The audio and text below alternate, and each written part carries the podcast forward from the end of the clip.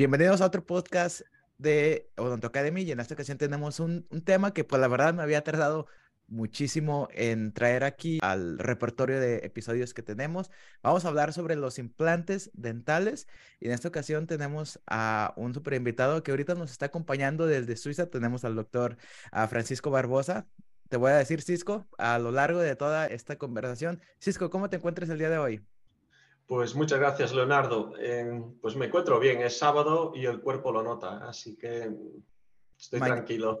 Mañana a descansar todo el día y a prepararte para la semana. Sí, mañana descansar, un poco de deporte y descansar, sí. ¿Qué deporte practicas? Nada, correr. Ahora solo estoy corriendo y bueno, hago un poquito de pesas aquí en casa, pero nada, nada del otro mundo. Oye, Cisco, iba a empezar, pues ya más o menos siempre tengo como el outline de las entrevistas, pero ¿qué te parece si le damos como un twist? Tengo un poco de curiosidad porque cuando estaba buscando tus credentials, cuéntame un poquito de, pues obviamente vamos a hablar de implantes dentales. Ahorita nos explicas quién eres tú y por qué eres un Key Opinion Leader y por qué sabes tanto de implantes. Entre más me ponía a buscar, más curiosidad me estaba dando porque tú estás subiendo contenido sobre implantes desde hace más de 10 años entonces yo creo que tú eres una persona que er, es un referente en cuanto a los implantes dentales. Eres un Key Opinion Leader de Stroman, ¿verdad? Bueno, eh, mm, desde hace cinco años eh, trabajo en Stroman Group, es decir, más que Key Opinion Leader trabajo con ellos ya. Trabajas con ellos, perfecto. Entonces vamos empezando por ahí, vamos a hacerle doble clic. Entonces cuéntame quién eres tú y este, ahorita actualmente a, qué te dedicas. La verdad es que yo de pequeño, eh, pues mi nombre es Francisco Barbosa, yo nací en Portugal, aunque veas que tengo un acento español fuerte. Y desde pequeño pues siempre mm, quise pues estudiar medicina. A mí me parecía, me apasionaba la medicina y, bueno, también por una historia familiar donde mi abuelo pues tuvo un tumor cerebral y a partir de ahí eh, ver todo el proceso ¿no? en el que al final pues él eh, se salva, me dio o me encaminó hacia la medicina. Yo, en Portugal es muy complicado entrar en la Universidad de Medicina, con lo cual mi madre tuvo la idea de ¿por qué no te mueves a España donde la media para acceder a la universidad es más baja y entonces ahí yo dije, bueno, pues España está aquí al lado. Es como entre España y Portugal hacen el tamaño de un pequeño estado de México, más o menos. O sea que, para que veáis, estamos todos muy cerca. Di el salto a España, donde ya hice el último curso que es COU. Eh, se llamaba COU de aquellas, tenía 16 años. Y después, en vez de entrar en medicina, entré en odontología. Bueno, la verdad es que fue mi padre, porque mi padre me vio un poco frustrado por no haber entrado en medicina, habiendo hecho el esfuerzo, habiendo estudiado Mm, y, me dijo, ¿qué tal odontología? Ves si te gusta, si no te gusta, pues dentro de dos años intentas convalidar alguna asignatura y intentamos medicina. Y empecé odontología y la verdad es que me gustó mucho. Y odontología, perdón, me empezó a gustar mucho, había mucha cosa manual, lo cual me gustaba mucho, siempre desde pequeño me gustaba mucho hacer escultura, hacer eh, pues diseño, con lo cual me pareció un trabajo muy de artesano, pues me quedé en odontología. ¿no? Me gustó tanto que en vez de en cinco años la hice en seis. Eh, para que veas. Bueno, esto era porque estaba estudiando en Madrid, era, todo era nuevo para mí eh, y bueno, al final pues eh, terminas teniendo un año peor que otro, ¿no? Porque sales más o no estás ubicado. Pero bueno, al final terminé en seis años. Inmediatamente después de acabar la carrera tenía claro que quería cirugía oral y implantología. Empecé de inmediato el posgrado en la Universidad de Santiago Compostela, donde estuve un año y durante ese año conocí a mi mujer, que es mi actual mujer. Y eh, ella estaba viviendo en Barcelona y yo me muevo a Barcelona. Me acuerdo perfectamente pues, que llegué a Barcelona para su cumpleaños con el regalo que tenía para ella, dos maletas Samsonite y, y creo que 80 euros en el bolsillo, sin trabajo, sin nada y ella se llevó una sorpresa, pero bueno, se agobió en aquel momento, pero fue una sorpresa y me puse a buscar trabajo, encontré trabajo y seguía trabajando en clínicas y, empecé también un máster en implantología en Barcelona. El máster de implantología, pues conocí muy buenos amigos, eh, aún a día de hoy somos amigos, eh, algunos de ellos. El, el máster, pues me dio la posibilidad también de reforzar lo que había en el posgrado y dedicarme ya después de unos años eh, exclusivamente a implantes eh, y cirugía oral. Eh, mientras tanto, estaba trabajando también en el Hospital de Público del Hospital del Mar en Barcelona. donde también en aquel momento abrí mi pequeña clínica en Barcelona. Eh, pues hacía varios trabajos y entre ellos también hacía de consultor para eh, la industria, es decir, había compañías de implantes pues, que pues, o bien me querían para eventos, para, para congresos, para cursos, o bien pues, también para, eh, es decir, para dar mi opinión sobre nuevos materiales, nuevos implantes. Empecé una colaboración con una casa española que se llamaba FIBO y después, ah, bueno, seguía con mi clínica y bueno, llegó un momento que dejé el hospital, cuatro años, estuve cuatro años en el hospital, pero después lo dejé, me, me, afectaba mucho la parte de oncología, de los pacientes de oncología, y no, no, me sentía mentalmente preparado para seguir en una profesión la oncología era todo lo que veíamos ahí. Después decidí también dar un salto más y en vez de ser solo un puro odontólogo, dije, yo quiero tener algo más o más de formación en cosas que no son solo odontología, hice un MBA y el MBA, pues bueno, me dio unas ideas, eh, ahí pues monté Periospot, una página web que sigue viva hoy en día, donde publico pues todo lo que me viene a la cabeza, pues eh, temas de interés de odontología, eh, sobre todo relacionado con implantología, y desde hace pues cinco años que empecé con Straumann Group, em, pues a full time con ellos y muy contento. Desde hace un año y dos meses pues me cambié a Suiza, porque aquí tenemos la sede y aquí estamos. Ok, perfecto. Entonces le voy a dar doble clic a dos o tres etapas de tu vida. Para empezar, primero, pues como inmigrante, yo también soy inmigrante, estoy aquí en, Estados Unidos. La transición que tuve para aprender el idioma y entrar a estudiar en ese idioma, pues fue difícil. ¿A ti cómo te fue aprendiendo el idioma? O sea, tú por vivir tan cerquita de España, ¿la gran mayoría de los portugueses saben español o cómo fue como la transición que tuviste ahí? Bueno, yo pasaba el verano en España, con lo cual ya tenía unos conocimientos de español. Y, yo creo que el español es un idioma muy fácil. Por ejemplo, yo ahora lo estoy pasando mal con el alemán. Aprender alemán es, yo creo que es otro nivel, es mucho más complicado, mucho más complicado que el inglés. Pero el español a mí me pareció relativamente muy fácil y la verdad es que me adapté al momento. Sí que al ser lenguas latinas son fáciles de aprender, ¿no? Así como el francés o el italiano cuando hablamos de un tema como el alemán, ya me cuesta más. Ahí se sale de contexto completamente. Oye, cuéntame, al menos yo no tengo tanta conocimiento de que haya másters específicamente sobre implantes. De repente yo sé, aquí en Estados Unidos la implantología no es una carrera reconocida por la ADA y en México me parece que nada más hay una universidad en la UNAM donde estudias implantes, implantología propiamente dicho. ¿Cómo fue la educación que tú tuviste en cuanto a implantes? Porque veo yo que la gran mayoría o son periodoncistas que se van un poquito más a los implantes o son prostodoncistas que se van un poquito más a los implantes, pero propiamente dicho, implantólogos son pocos los que yo conozco. Cuéntame cómo fue tu formación y, cómo fue que empezaste o decidiste empezar con este máster en implantología. Sí, no, tienes razón, porque implantología a secas, es decir, no, no, no tiene mucho sentido, ¿no?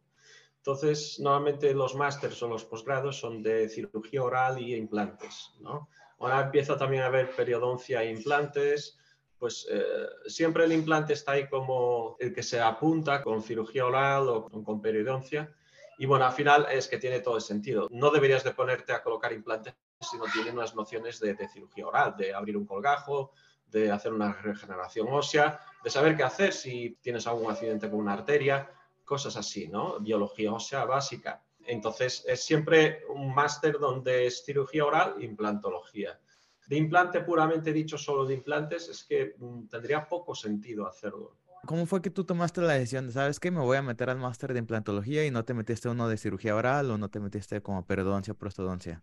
No, lo tenía claro. Me encantaba, me encantaba la, es decir, la idea de que nosotros, los humanos, hemos conseguido de una forma accidental, ¿no? Brandemark, cuando descubrió el, tema de nuestra integración, fue, fue casi un accidente.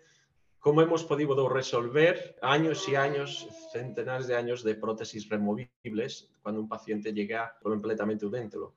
Yo creo que la implantología tiene un impacto tan grande en la vida de estas personas cuando pasan de una prótesis removible a una prótesis completamente fija o parcialmente removible, que yo creo que el impacto es muy grande. A mí esto me atraía mucho, ¿no? la capacidad de poder, aunque suena cliché, ¿no? de cambiar tantas vidas, pero sí que es verdad que el paciente, el día que le entregas una prótesis, ya sea una sobre todo una prótesis fija, son implantes, y que el paciente a lo mejor lleva 30 años o 40 años sin dientes, cuando se ve con dientes fijos, es un momento único. Y siempre me, me atrajo esa, esa parte. Y también como veía la literatura científica, la cantidad de artículos, la cantidad de esfuerzo que se estaba poniendo, es decir, la comunidad científica en implantología, eh, eh, el foco estaba completamente en implantología. Ibas a los congresos, casi todo se hablaba de implantología, con lo cual al final era eso o, otra especialidad muy dispar como podría ser ortodoncia. Y yo no me veía en ortodoncia, así que implantología y cirugía oral. Correcto, perfecto.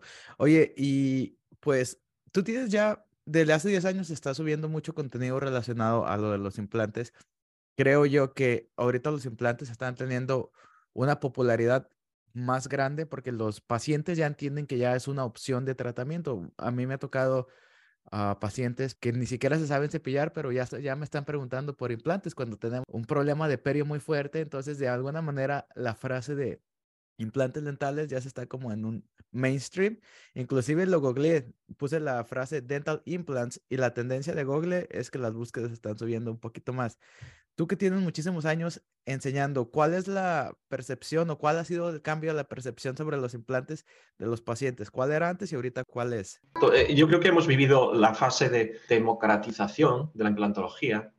Hemos visto cómo, por ejemplo, hace 20, 20, 25, 30 años, podemos decir que el tratamiento de implantes solo era accesible a un segmento de la población pues, con más poder adquisitivo. Gracias a, pues, a la aparición hay más odontólogos, hay más clínicas, hay más competencia, pues eh, el implante ha sufrido esta democratización y al final se ha transformado en una commodity. Hoy el precio de un implante más la restauración es prácticamente la mitad de la mitad de lo que era hace 20 años o 30 años. Con lo cual, cada más cada vez más gente ha tenido acceso a este tipo de tratamiento. Y también tenemos, por otro lado, pues, eh, es decir, países eh, donde era impensable que hicieran implantes dentales, países con más de un billón de habitantes como es la India o la China, pues de repente pues tienen un boom. Ahora sus pacientes eh, es decir, la gente de la India, pues empieza a tener acceso a Internet. Es que estamos, nosotros vivimos una burbuja, los europeos y la gente en el este, pero hay muchísima gente en China y en la India que no tienen, eh, o sea, que pasan de verdad hambruna.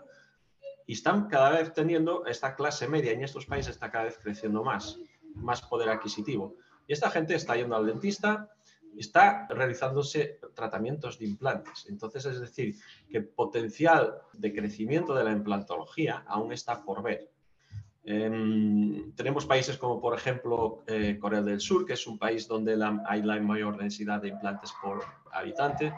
Es un país, pues, que todos sabemos, es un país eh, considerado pues, rico, tiene un buen poder adquisitivo, existe una clase media bien establecida y existen muchísimas compañías de implantes, con lo cual en Corea del Sur vemos que la popularidad del, implante es, muy alta. Entonces es, solo cuestión de que muchos países que ahora pues no tienen aún una clase media definida, pero que tienen millones y en algunos casos billones de habitantes, empiecen a tener un poder adquisitivo más grande en este segmento de la clase media y que veamos aún una expansión aún más grande y un crecimiento más grande de lo que es el volumen de negocio de la implantología. Oye, ahorita que dijiste sobre la democratización de los implantes y que ya hay muchas personas, dentistas, proveedores haciéndolo, ¿quién crees tú que debería poner un implante? ¿Crees tú que es más como dependiendo del set skill que tenga la persona propiamente dicha? ¿O tiene que ser un cirujano oral? ¿O tiene que ser un periodoncista o un prostodoncista? ¿O, quién crees tú que lo debería poner? ¿O el general? Yo creo que vemos que en muchos países la, quien está colocando implantes son eh, GPs, General Practitioners. ¿Y cómo lo hacen? Pues lo hacen muy bien.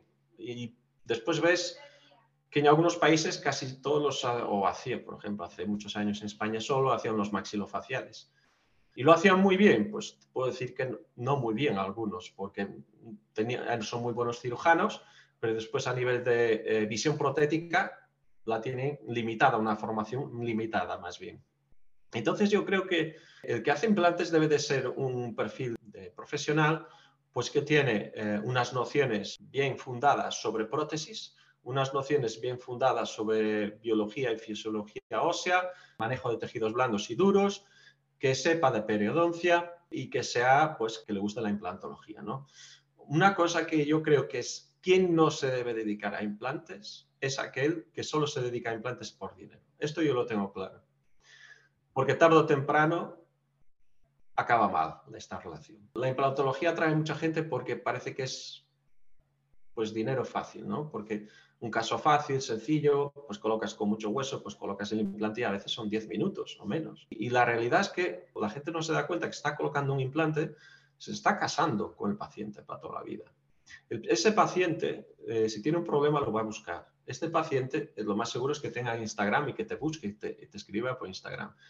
Entonces, tenemos que tener eh, esto en la cabeza, que un implante es mucho más complicado de solucionar las complicaciones que, por ejemplo, un puente o, una endodoncia o otro problema que podemos tener. Con lo cual, yo siempre digo que, ¿quién puede hacer implantes? Pues cualquier uno, cualquier uno que se quiera formar, cualquier uno que quiera eh, ahondar en sus conocimientos de prótesis, en conocimientos de cirugía, conocimientos de periodoncia, puede hacer implantes. ¿Quién no debe hacerlos? El único, el que va buscando únicamente piensa hacerse rico, eh, es decir, de la noche a la mañana. Correcto.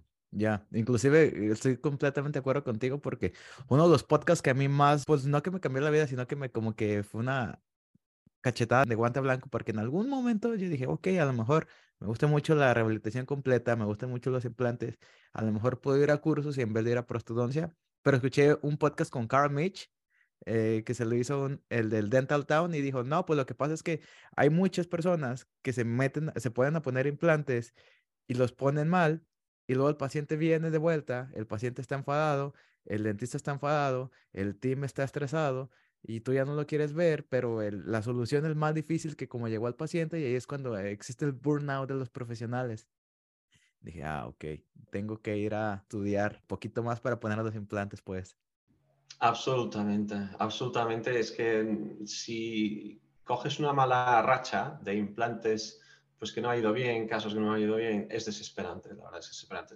ya no solo para ti, porque al final, eh, para el paciente. Es correcto. Muy bien. Ahorita, ya que hablamos sobre eso, de quién lo debería poner, de repente, como tú ya lo dijiste, estadísticamente los general practitioners o los dentistas generales están poniendo más porque pues hay más generales que especialistas. Ahora vamos a, te tengo otra pregunta. Tú que estás estudiando en Strauman, ¿qué crees que se tenga o cuál es la mejor manera que alguien debe de poner un implante? Yo he escuchado que hay personas que ponen implantes muchos y dicen, yo trato de poner los más que yo pueda con una guía quirúrgica o guía protésica y están los que dicen, no, yo he puesto cientos, miles de implantes y ninguno he utilizado la guía, siempre con el freehand o a, pura mano libre. ¿Cuál crees tú qué es la mejor manera de poner implantes? No, absolutamente con una guía. Y sobre todo en edéntulos y pacientes edéntulos completos, mejor orientación espacial que tengas, necesitas una guía. Esta guía es la que te va a dar, es decir, tu planificación inicial, tu trabajo inicial, tu esfuerzo inicial, se abre reflejado en esta guía. Esta guía después es donde te va a decir dónde colocar los implantes, porque tú has hecho un estudio eh, no solo, es decir, de cantidad, calidad ósea de ese paciente, donde tienen el mejor sitio para colocar el implante, también en virtud de la prótesis que le vas a diseñar y del posicionamiento que debía de tener, la mejor biomecánica posible, porque no sirve de nada que coloquemos muchísimos implantes mal colocados y después esta prótesis biomecánicamente sea un desastre, lo cual el tratamiento, tenemos que pensar siempre en un tratamiento predecible a largo plazo. No nos sirve pensar a corto plazo. A corto plazo, es decir, que coloquemos implantes, coloquemos una prótesis y atornillemos, eso va a funcionar siempre. Bien, los primeros 10 días, bien, los primeros mes también, mal sería. Pero nosotros tenemos que pensar en eh, una prótesis lo más estable, en unos implantes los más estables, es decir, y, también dar a esos implantes, es decir, que desde la colocación desde un punto de vista biológico también sean predecibles. El número de implantes muchas veces decimos, no, más implantes mejor. Y esto sí que es verdad que Derks, para mí, ha publicado uno de los mejores artículos de implantología hasta ahora, donde hizo un seguimiento de la población eh, sueca sobre implantes colocados, la supervivencia, eh, las causas de fallos tempranos, eh, falla tardía. Y la conclusión era varia, ¿no? Es decir, hay varios componentes pues, que hacen pues, que el paciente pierda el implante o tenga complicaciones, el tabaquismo, enfermedades sistémicas, varios factores uno de ellos, sorprendentemente, que está allí, es el número de implantes. En el workshop, yo creo que fue en el workshop de 2016, el INDE ya decía una cuarta parte de los implantes van a tener perimplantitis. Entonces, si nosotros decimos cuanto ponemos más implantes, más perimplantitis vamos a tener. Y esto es verdad, es decir, si, si, estamos colocando muchísimos implantes, en vez de colocar seis implantes para una rehabilitación fija, que es suficiente y la literatura científica lo avala, le colocamos 12 implantes a un paciente, lo que estamos aumentando es el riesgo de que el paciente tenga perimplantitis. Entonces, es importante que tengamos las nociones de decir, ostras, lo normal es que colocamos seis implantes para una prótesis fija. 8 máximo en caso de que sea un paciente pues, que tenga una osteoporosis o que tenga algún problema de eh, óseo pues, que indique que tengamos más implantes o porque vamos a hacer una carga inmediata en este caso ¿no? y necesitamos mayor estabilidad. Eh, y también hay que hacer una evaluación biomecánica, hay que hacer una evaluación qué tipo de antagonista tiene, porque no vamos a poner una prótesis fija sobre implantes de cerámica, donde si el antagonista es una prótesis removible, una sobredentadura. Entonces, es después este estudio que tenemos que hacer y, estas, todos estos detalles que al final lo que van a dictar la predictibilidad de tratamiento que vas a tener. ¿Cuál crees tú que va a ser el futuro de los implantes? Porque como lo dijimos, hay países como Corea del Sur que, que se están empezando a, hacer. Hay muchísimos general practitioners que ellos están aprendiendo cómo ponerlos. ¿A dónde crees que vamos? ¿Tú crees que el implante va a llegar a quedarse por muchos, muchos años, tal como lo fue la amalgama en su momento? ¿O es algo que a lo mejor va a ser reemplazable en unos 10, 20, 30 años por otra opción? Bueno, eh, reemplazable como todo. Ahora has hablado de las guías. Eh, ah, pues va a haber una cosa que va a gustar mucho a aquellos que no usan guías. Es que en un tiempo vamos a utilizar realidad aumentada, entonces, o, mixed reality. Entonces, tú te vas a estar con unas clases, VR clases, haciendo la cirugía y vas a estar viendo tu guía virtual encima en cualquier posición que estés haciendo la cirugía. Entonces no vas a tener que tener ese plástico en la boca para marcar dónde el implante. Esto hablando ya de un pequeño detalle. Se está invirtiendo, es decir, se sigue invirtiendo en mejorar la implantología, en mejorar los materiales. En Strama ya llevamos más de 10 años, por ejemplo, con Rock Solid, ¿no? una lección de titanio y circonio que hacen que los implantes sean casi un 40% más resistente. Esto para mí ha sido una innovación muy, muy grande en la implantología porque podemos utilizar implantes más estrechitos, donde antes teníamos que hacer regeneraciones óseas, tratamientos de mayor morbilidad al paciente. Ahora mismo, con este tipo de mejoras en los implantes, la verdad es que mm, tenemos una implantología más segura, menos mórbida y que el paciente, la verdad, se ve repercutido en la calidad de vida del paciente. Sí, pero yo la verdad ahí no te puedo dar fecha. Sí que es verdad que hay estudios de células madre donde ya se consigue diferenciar al diente, pero sabemos que ese diente erupciona pues de una forma, a veces el diente no tiene por qué erupcionar como nosotros imaginamos siempre, ¿no? Con las cúspides hacia oclusal, este diente puede erupcionar al revés, pero sí que es verdad, eh, bueno, también hay estas técnicas, Lucas, por ejemplo, publican muchísimo sobre la reimplantación, en el que él normalmente cuando pierde un premolar o tiene un paciente que pierde un premolar y el paciente pues tiene un cordal o una muela de juicio, él extrae la muela de juicio, la adapta y lo pone, lo reimplanta y tiene un éxito bastante alto. O sea, utilizando el propio diente como reimplante, ¿no? Entonces, aquí hay muchísimas eh, decir, soluciones o muchísimas propuestas eh, y que seguramente alguien va a llegar con algo que es mejor que la implantología. Pero no nos olvidemos que la implantología, dentro de las innovaciones que hubo dentro de la odontología, ha sido una de las innovaciones horizontales. Y esto lo paso a explicar. En el mundo, cuando alguien dice innovación, hay dos tipos de innovación según la clasificación de Peter Thiel, que lo publicó en el libro Zero to One. La innovación vertical, que es la que tú, algo que ya existe, pues lo mejoras un poco. Por ejemplo, micrófonos, pues micrófonos de hace 30, de hace 50 años, pues los micrófonos pues que tenemos hoy en día de compresión, de que cancelan el ruido. Por ejemplo, los aviones, que tenemos aviones a hélices, pues ahora tenemos aviones a propulsión. Pues todo esto son innovaciones verticales. Cuando hablamos de innovaciones horizontales, son innovaciones es crear algo que no existe en el mundo y que cambia por completo el mundo, que cambia completamente cómo interaccionamos con el mundo. por ejemplo, cuando apareció el coche, cuando apareció la luz, cuando se inventó la radio, cuando se inventó las redes sociales, Facebook, eh, y ahora ChatGPT. Esto es otra innovación horizontal, la más reciente. La implantología va a seguir creciendo a base de innovaciones verticales.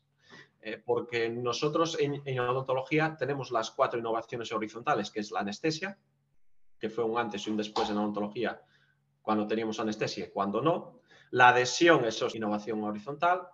La tercera es la osteointegración y la cuarta es la odontología digital. Todas estas después han sufrido innovaciones verticales. En la implantología seguiremos viendo que aparecen nuevas superficies, nuevas conexiones, eh, nuevas formas de restaurar, pero yo creo que mm, la diferencia va a ser al final de estas innovaciones en implantología, eh, la clave va a ser el impacto que tiene en el paciente.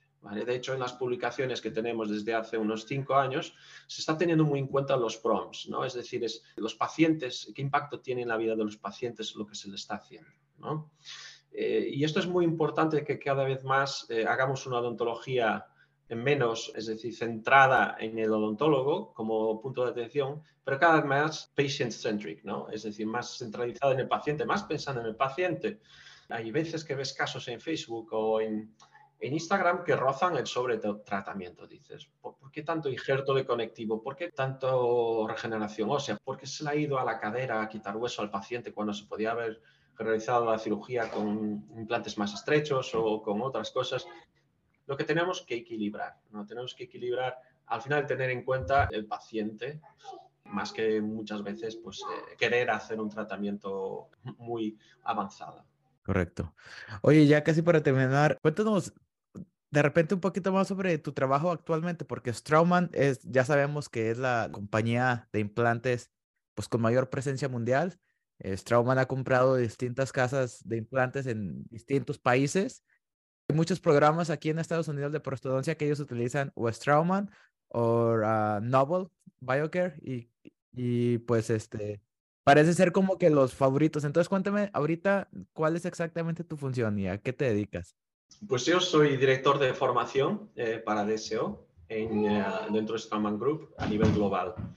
Ahora mismo podría decirte que mis principales eh, goals, o decir, mis principales proyectos es la DSO Academy, pero la DSO Academy no como conocemos hoy, porque mm, yo cuando explico mi proyecto un poco por encima a alguien, y a ti, Leonardo, te lo explicaré un poco por encima, la gente se cree que es otro eh, online learning. No, no es un online learning, es, un, es más bien un end-to-end en el que nos hace un sign-up en el DSO Academy, va a tener la posibilidad de ir saltando entre los varios pilares que componen la DSO Academy. Prepare, que es también el Apply, el Learn and Study y el, uh, y el Grow. Y esto que viene a ser, viene a ser que tú entras en la DSO Academy vas a tener la oportunidad de tener tus clases online, de hacer tus cuestionarios, ver cuánto sabes de lo que estás haciendo, tener un mentor, un mentor online y un mentor on-site. Una persona con el que tú puedes decir, pues oye, cojo la semana que viene y me voy con él a aprender implantes. O él viene ah, contigo a hacer implantes de tu clínica. Y la oportunidad de hacer comunidad como tener una red social donde eh, interaccionáis con varios profesionales de todo el mundo y os comunicáis, compartís casos y, eh, por supuesto, de ahí salen más oportunidades de realizar eventos y de hacer networking, que eso es muy importante. Y más algunas cosas que no puedo detallar, que, que estamos trabajando para lanzarlas a final de 2023, que son proyectos, pues, digamos, poco secretos, pero que sobre todo van de ser first movers en algunos aspectos de training education con innovación, es decir, con nuevas, no con la forma clásica de, aprender, sino de traer a la odontología nuevas formas de aprender con lo último de la tecnología. Y esto yo creo que va a ser muy divertido y, yo la verdad es que estoy muy entusiasmado con esto también. Perfecto. Entonces hay que estar al pendiente de, de los nuevos cambios que van a pasar. Oye, en eso de la educación, pues me imagino que tiene que ser universal, ¿no? Sin hablar específicamente de alguna marca de implante o cómo funciona. Por ejemplo, si alguien de Brasil se quiere unir y alguien de México se quiere unir y alguien de España se quiere unir, utilizan distintos sistemas. Este, ¿Cómo funciona o cómo lo estás globalizando? En principio, la de SEO Academy es para Straumann, es decir, aunque Straumann tiene muchísimas marcas de implantes, es para toda la gente pues, que es eh, cliente de Straumann. Em, no está pensado para recibir otras marcas, ¿no? porque esto, aunque es universalizado, eh, sí que es verdad que va a haber un componente que es el componente, los expertos que va a haber, que van a estar en esta academia, que son expertos al final en una determinada protocolo, marca y filosofía de trabajo. ¿no? Poner todo en un sitio, todo sería imposible además. Es decir, eh, esto, esto es un proyecto de Straumann, es decir, al final financieramente quien lo está eh, creando es Straumann. Entonces, ah, siempre, siempre es importante que tengamos este... Oye, cuéntame un poquito de Periopost, porque me metí ahí en tu página de internet y publiqué. El ebook que tienes está buenísimo. Yo creo que si nos, que si aplicamos, es lo que estaba pensando, porque estaba, no lo leí, pero hice el skim, hice la técnica de lectura rápida y me quedé pensando cuando lo estaba viendo, dije, oye, este libro está aplicando la ley de Pareto, 2080, o sea, si lo ves bien y entiendes, ya tienes un, the big picture, entiendes the big picture of the implants. Está bien interesante. Cuéntame un poquito de Periopost. No, exactamente. El Perispot, eh, es decir, si tú lo has explicado bien, la idea de Perispot es de bridge the gap between scientific literature and the, and the daily practice. Esto es, es, algo, es decir, este vacío que existe entre las publicaciones científicas y la práctica diaria, porque tú lees un artículo científico y muchas veces están tan lejos de la práctica diaria. Entonces, ¿cuántos odontólogos leen diariamente un artículo científico? Digamos el 1%, 2%. Entonces, alguien, yo me vi como tengo esta visión de, de sí estudiar la literatura científica, de tener el hábito de leerme todos los días un artículo y cuando me salta la chispa de decir, esto es importante, esto hay que traducirlo de una forma corta, un artículo pues que no sea tan científico, de otro formato, más informal, para que la gente lo lea, captive a la gente y entienda tal vez así lo que, que se está explicando en este artículo. Es un poco ordinario, pero es no bullshit eh, dentistry, es, decir, sin rodeos, ¿no? Vamos derecho al grano. Eh, lo que tú dices, el Pareto, al final tú lees, tú puedes leer un libro y en mejor de los casos la ley de Pareto se aplica a ese libro. Únicamente el 20% del contenido es accionable. Es accionable. Muchas veces hay libros que vas a la mitad y dices, Buah, esto a la basura. Esto no, no, no, no me está aportando nada. ¿no? Entonces, eh, yo la ley de Pareto lo que quería era incluso eh, es, muy ambicioso para invertirla en algunos casos, ¿no? Es, decir, esto que se han escrito libros y libros y libros y libros, pues reducirlo a un pequeño ebook de 30 páginas o un pequeño artículo de mil palabras, en que la gente termine de leer y decir, ostras, ya sé lo que hacer el lunes, ya tengo la idea, me ha quedado. Porque si te dispersas en un tema, al final no, no quedan claros los conceptos y al final es esto. O que le pique la curiosidad más. Es decir, que lea el artículo y diga, ostras, me gustaría saber más de esto y a partir de ahí empiece a leer literatura científica y vaya más a fondo. Pero sobre todo era eso, era de crear algo que sea informal, que no sea, es decir, un contenido tan, es decir, que sea académico, sí, siempre ser de evidencia científica, pero que no sea tan, decir, snob, ¿no? Tan snob que a veces parece que la literatura científica es solo para algunos, ¿no? No es para todo el mundo, no. Es ciencia clínica para todo el mundo y accesible y abierta y universal. Me encantó mucho y es como te dije, nomás lo voy a hacer rápido. Dije, ok, de hecho me tengo que sentar con mi café a verlo bien porque con esto ya voy a entender the big picture. Francisco, muchísimas gracias por todo tu tiempo. Yo sé que eres una persona extremadamente ocupada. De repente veo que andas en Estados Unidos, de repente andas viajando por el mundo. Entonces, muchísimas gracias por todo tu tiempo. Gracias a ti, mil perdones por el, la última vez, pero estaba con un jet lag eh, y tuvimos que, que aplazar. Tremendo. Te entiendo completamente. Bueno, todavía no te entiendo porque todavía no sé lo que es viajar por trabajo, pero este, me imagino. No, estuve casi una semana cao, eh, que no sabía, no tenía horario de despertar ni de... Salía a la una de la mañana a correr, después estaba en cama, durmiendo. Es, fue un desastre, una semana perdida. Muchísimas gracias por todo tu tiempo y pues por habernos eh, pasado muchísima información útil sobre este tan importante tema en cuanto a la odontología. No, para mí un placer, Leonardo. Estamos en contacto. Cualquier cosa que necesites de mí, aquí estoy. Ok, muy bien amigos, aquí lo tienen, el doctor Francisco Barbosa. Vayan a seguir en sus redes sociales que ya aparecieron a lo largo de este episodio para que vean que hacen unos trabajos, como decimos en México, muy, muy chidos.